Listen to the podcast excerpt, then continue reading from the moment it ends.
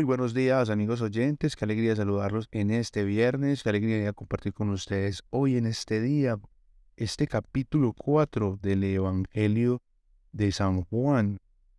Hoy en este capítulo nos vamos a encontrar con un regalo muy especial, es esa certeza de que el Señor está con nosotros en todo momento, que viene, nos busca, que si estamos en este camino, es porque Él se ha hecho ese encontradizo con nosotros. Hoy nos vamos a encontrar con un llamado muy especial. Hoy el Señor está buscando a verdaderos adoradores. Dispongámonos pues que sea el Espíritu Santo quien en este momento nos traiga esa revelación a nuestros corazones.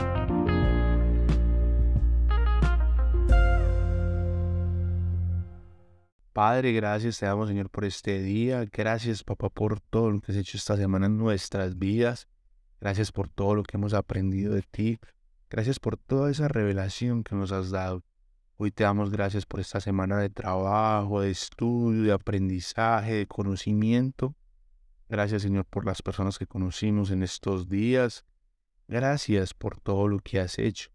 Gracias por nuestros grupos de oración, por nuestras iglesias, por nuestras parroquias, por los sitios donde nos congregamos a aprender de ti, a recibir tu alimento. Gracias Señor por los ministros, sacerdotes, pastores que has puesto en nuestro camino.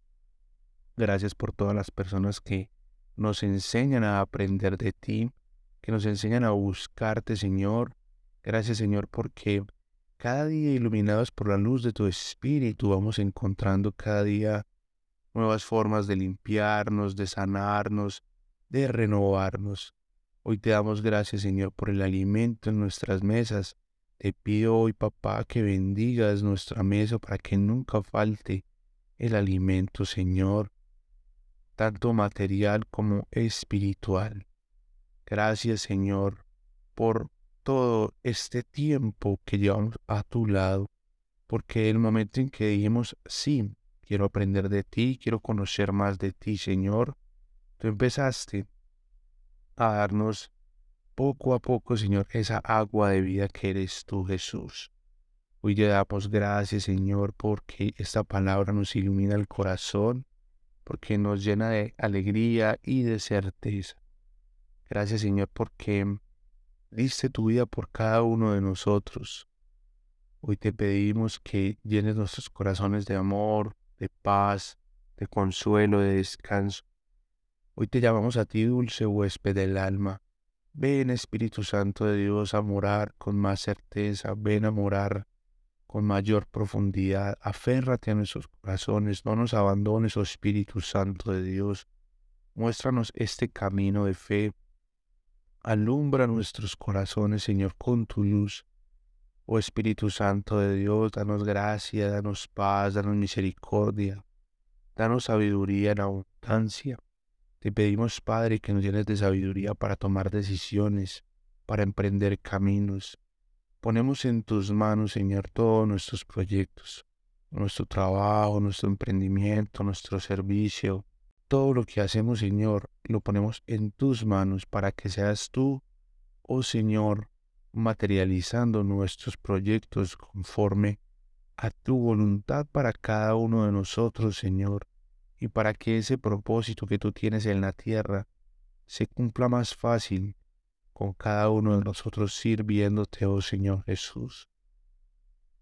Yo te doy gracias, Señor, porque tú nos conoces, tú te revelas a nosotros, tú sabes quiénes somos, lo que hacemos, lo que hacemos a escondidas, Señor, donde nadie nos ve los pensamientos que tenemos a nuestra mente, Señor. Todo se le revela gracias a tu Espíritu Santo. Y tu Espíritu conoces lo que hay en nuestros corazones, en nuestros pensamientos. Te pedimos que el rencor se vaya, que la rabia, que la angustia, la preocupación, la amargura.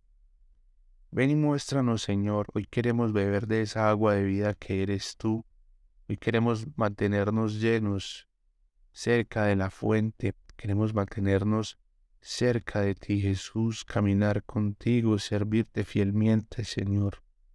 Ven, ven Espíritu Santo de Dios, y que se abran nuestros ojos para que esa palabra que vamos a leer a continuación ilumine nuestra vida.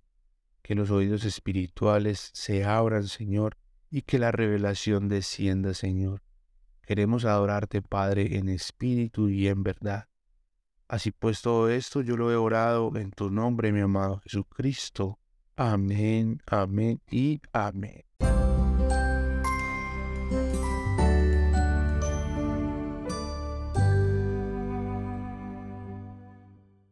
Evangelio según San Juan, capítulo 4. Jesús se enteró de que los fariseos habían oído decir que él ya tenía más seguidores que Juan, es decir, que bautizaba más gente que Juan, aunque realmente no era Jesús quien el bautizaba, sino sus seguidores. Jesús se fue de Judea y regresó otra vez a Galilea ya que tenía que pasar por la región de Samaria. Llegó pues a un pueblo samaritano llamado Sicar, cerca de la tierra de Jacob, que le había dejado a su hijo José. Allí estaba el pozo de Jacob, donde Jesús se sentó porque estaba cansado de caminar. Era casi el mediodía. Los seguidores se habían ido al pueblo a comprar comida. Mientras tanto, una mujer samaritana vino a sacar agua y Jesús le dijo, Dame un poco de agua. La samaritana le dijo, ¿por qué me pides agua si tú eres judío y yo soy samaritana?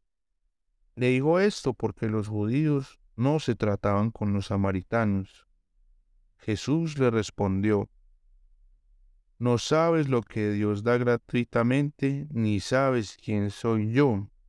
Te estoy pidiendo un poco de agua, y si tú supieras quién soy, me estarías pidiendo a mí.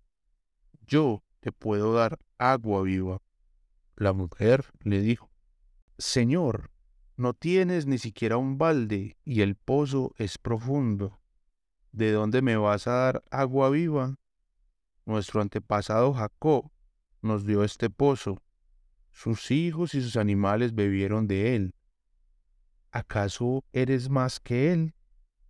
Él le contestó, Todos los que tomen de esta agua volverán a tener sed, pero el que beba del agua que yo doy nunca más tendrá sed. El agua que le daré brotará dentro de él como un manantial de agua de vida eterna. La mujer le dijo, Señor, dame de esa agua, para que ya jamás tenga sed, ni siquiera tendré que venir aquí a sacar agua. Él le dijo, Ve a llamar a tu esposo y vuelve. Ella le contestó, No tengo esposo. Jesús le dijo, Así es, dices la verdad al decir que no tienes esposo. Has tenido cinco maridos y el hombre con que vives ahora tampoco es tu marido. En eso tienes razón. La mujer le contestó, Señor, me doy cuenta de que eres un profeta.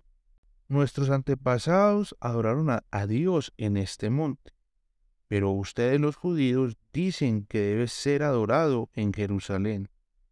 Jesús le dijo, Créeme, mujer, que llegará el momento en que ustedes no adorarán al Padre en este monte, ni tampoco en Jerusalén. Nosotros sabemos lo que adoramos porque la salvación viene de los judíos, pero llegará el momento, y en efecto, ya ha llegado, en el que los verdaderos adoradores adorarán al Padre en espíritu y en verdad el Padre está buscando gente que lo adore así. Dios es espíritu, y los que lo adoran deben adorarlo en espíritu y en verdad. Le dijo la mujer, yo sé que el Mesías va a venir. Cuando venga hablará todo esto. El Mesías es aquel al que se llama el Cristo. Jesús le dijo, ese soy yo el que está hablando contigo. En ese momento regresaron sus seguidores. Estaban muy sorprendidos de que él estuviera hablando con una mujer, pero ninguno le preguntó, ¿tú qué quieres con ella? ¿O por qué estás hablando con ella? La mujer dejó sus cántaros de agua, se fue al pueblo y dijo a la gente, vengan a ver a un hombre que me dijo todo lo que he hecho. ¿Podría ser este el Mesías? La gente salió del pueblo y fue donde estaba Jesús. Mientras tanto, los seguidores le rogaban a Jesús, Maestro, come algo. Pero él les dijo, Yo tengo una comida que ustedes no conocen. Entonces sus seguidores comenzaron a preguntarse unos a otros, ¿será que alguien ya le trajo algo de comer?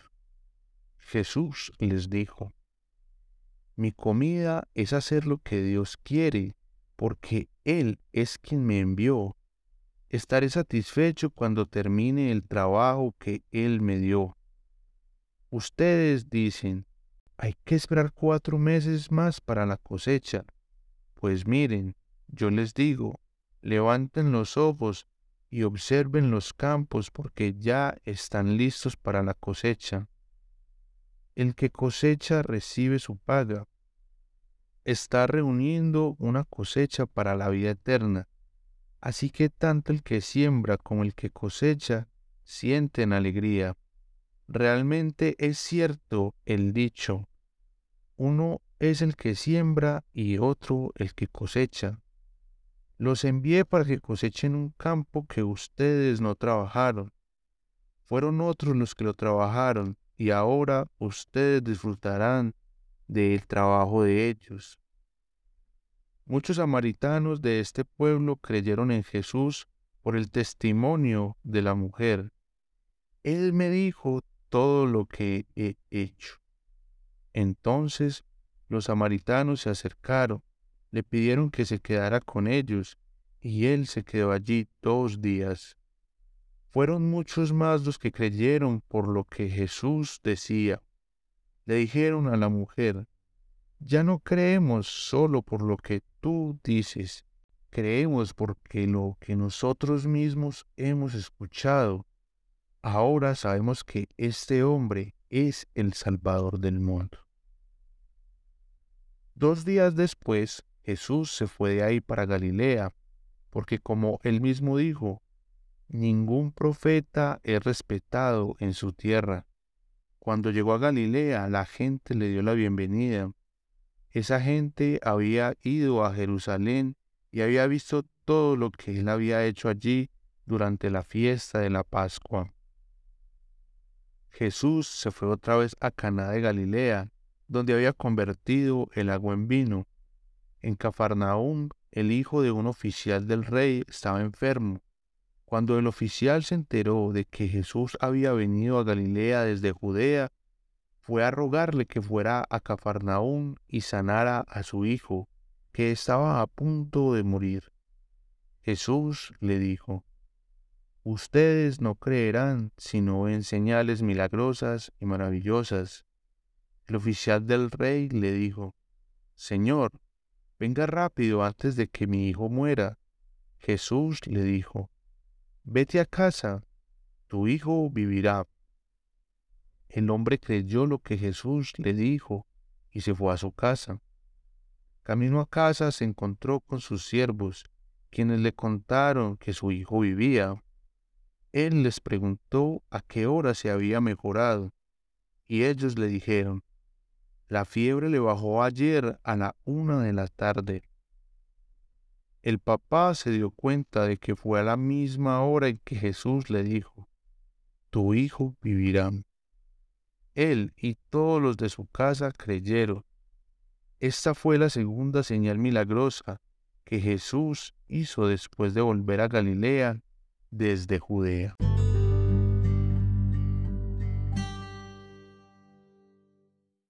Muy bien amigos oyentes, quiero empezar este pequeño análisis em, con algo muy, muy, muy importante.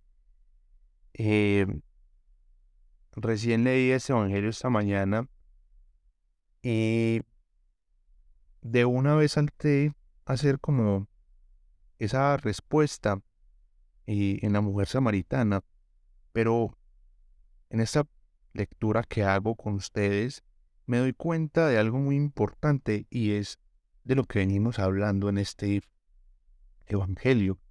Para mí, no sé para ustedes, el Señor me está enviando a compartir la buena nueva con muchas personas y precisamente eso es lo que hago al hacer este podcast.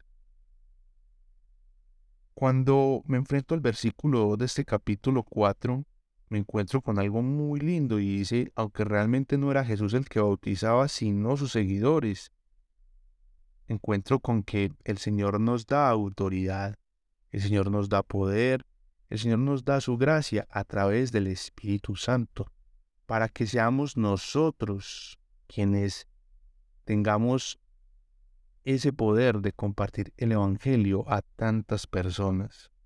Aquí el Señor nos está haciendo un llamado muy especial a cada uno de nosotros para que nos dispongamos a hacer la obra de Dios en la tierra, para ser sus testigos, para ser su testimonio, para compartir la buena nueva con los demás, para que seamos nosotros quienes estemos aumentando ese reino de seguidores de Jesús.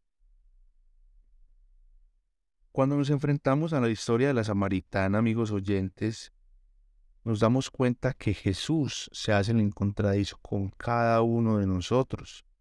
Si tú estás conmigo desde el principio leyendo estos evangelios capítulo a capítulo, día a día, es porque te encontraste con ese Jesús en el pozo, porque Él ha visto y te ha dicho que hay en ti.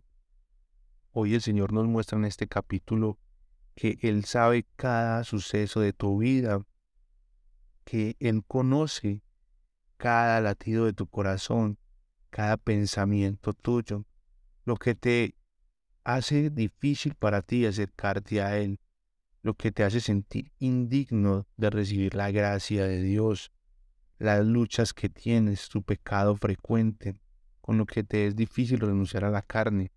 Él conoce tu orgullo, tu soberbia, tu avaricia, tu envidia, tu arrogancia, conoce tus faltas de perdón, conoce tus rabias, conoce las heridas que tienes, conoce los momentos en que te han herido, que te han faltado.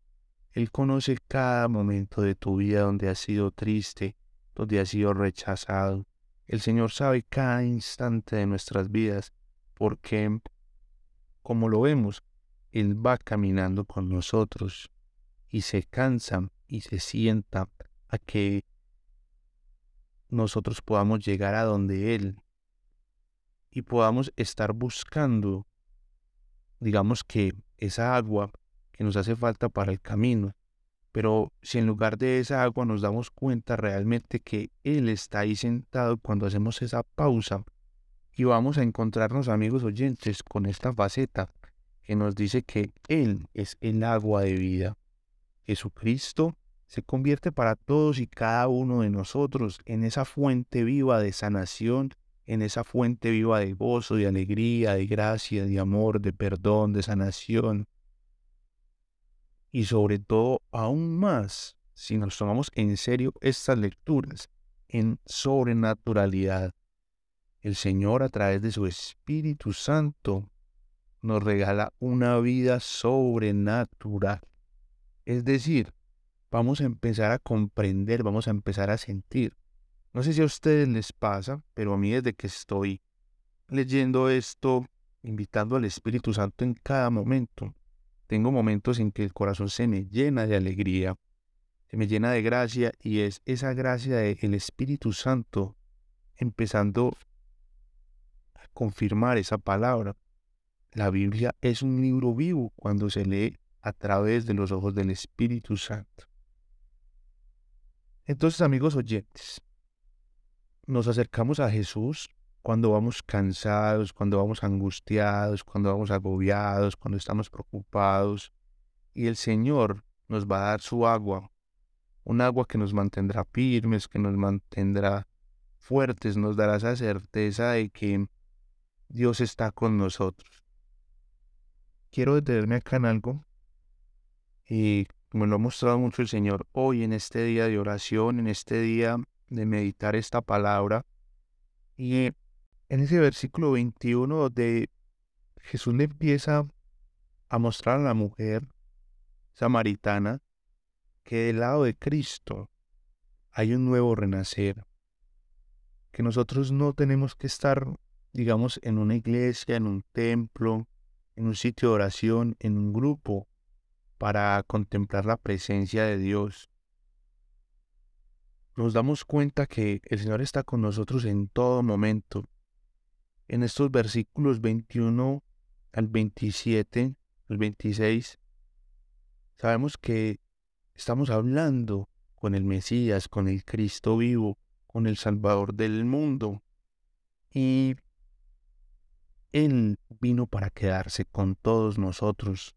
Cuando Jesús nos regala el Espíritu Santo, nosotros emprendemos una vida de caminar totalmente todo el tiempo con el Señor. Entonces, a lo que voy es a esto. Cuando yo me tomo esto en serio y saco momentos del día para meditar en el Señor, para contemplar su presencia, hago pausas, disfruto de su presencia, el templo está dentro de nosotros. Ayer lo veíamos en ese templo renovado que somos para el Espíritu Santo, para esa morada de Dios. Y cuando Dios mora en nosotros, nosotros no tenemos que desplazarnos a ninguna parte. Simplemente con hacer oraciones de alabanza, de agradecimiento, de tener esa certeza en nuestra mente, que nuestro corazón y nuestra mente estén unidos en que Dios está con nosotros todo el tiempo podemos empezar a adorarlo todo el tiempo en nuestras vidas.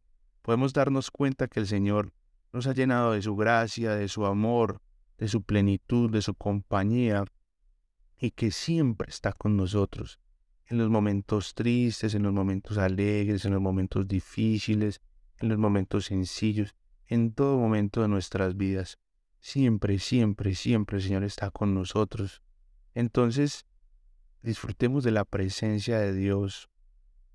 A mí me encanta ver el amanecer en silencio, disfrutando de la presencia de Dios, compartiendo con Él ese momento en que la creación en esta parte del mundo donde yo estoy empieza a levantar, cuando los pájaros empiezan a cantar, cuando las nubes empiezan a tomar su forma, cuando ese, esos primeros rayos de sol empiezan a mostrar el día que el Señor nos va a regalar.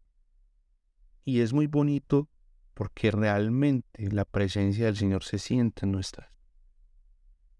Entonces, amigos oyentes, cuando todo esto pasa en nuestro ser, digamos que vamos a ser como esos discípulos que empiezan a cosechar lo que ya está servido, lo que Dios ya ha hecho.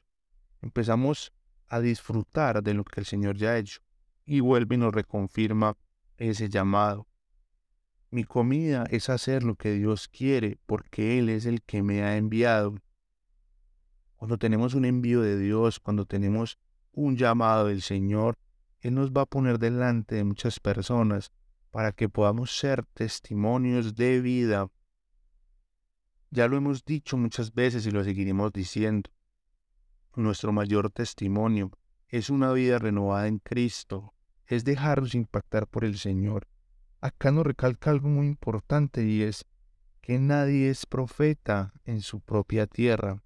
Es decir, hablando no vamos a impactar a las personas. Hablando no vamos a compartir el testimonio. Nuestro testimonio es la obra de Dios en nuestras vidas. Para poder llegar a las personas más cercanas a nosotros, es digamos, a ese grupo familiar más cercano, poderlo impactar de una forma directa. No se trata de crear en Dios, acérquese a Dios, su problema se soluciona con Dios, no. Es dejando que el Señor solucione mis problemas, es acercándome a Él, es contándole a Él las cosas para que Él haga su obra en mí. Y cuando eso pasa, los demás pueden ver que yo me acerqué a Dios y que Dios hizo a través de mí. Entonces, Amigos oyentes, seamos como ese soldado y creamos que Cuando le contamos al Señor nuestro problema, nuestra herida, nuestra enfermedad, Él nos va a sanar. Estemos tranquilos, ocupados de lo que tenemos que hacer, ocupados de nuestros quehaceres. En el Evangelio de San Lucas, perdón, en el Evangelio de Mateo nos vamos a encontrar que Jesús nos manda a enfocarnos en el reino de los cielos y lo demás vendrá por añadidura. Entonces, cuando lleguemos a eso, vamos a verlo. Pero lo traigo a colación hoy es porque estamos hablando de eso. Enfoquémonos en el Señor y nuestra vida será impactada directamente por Él. Muy bien amigos oyentes, acá el Señor nos reconfirma entonces que Él es el agua de vida y también que Él es el Salvador del mundo. Vamos viendo que nos vamos desenvolviendo con 15 facetas de un Jesús, de un Señor, de un Redentor. Em, y vamos viendo que Jesús es ese Mesías, que Jesús es ese Cristo, es quien viene a cumplir las profecías de Dios. Y finalmente nosotros tenemos esa certeza en nuestro corazón porque caminamos con Él, vemos a un Cristo resucitado todos los días de nuestra vida y siempre vamos de su mano. Yo creo, amigos oyentes, que el Señor hoy nos ha dado lo impresionante con esta lectura, con esta revelación. Nos ha dado un mandato muy fuerte a todos los que estamos leyendo esto, a todos los que vamos caminando en este programa y vamos conociendo de esta lectura renovemos nuestras fuerzas en Cristo. Bebamos de esa agua viva que Él, meditemos en el Señor, compartamos con Él. Entreguémosle nuestros problemas, entreguémosle nuestras situaciones, nuestras alegrías. Hoy quiero regalarles a ustedes, amigos, el Proverbio 16.3. Comendemos nuestras obras al Señor para que Él las materialice. Con esto pues me despido amigos oyentes, nos encontramos mañana con el capítulo 5. El Señor los bendiga pues en abundancia a todos ustedes, a sus seres queridos, que tengan un feliz fin de semana.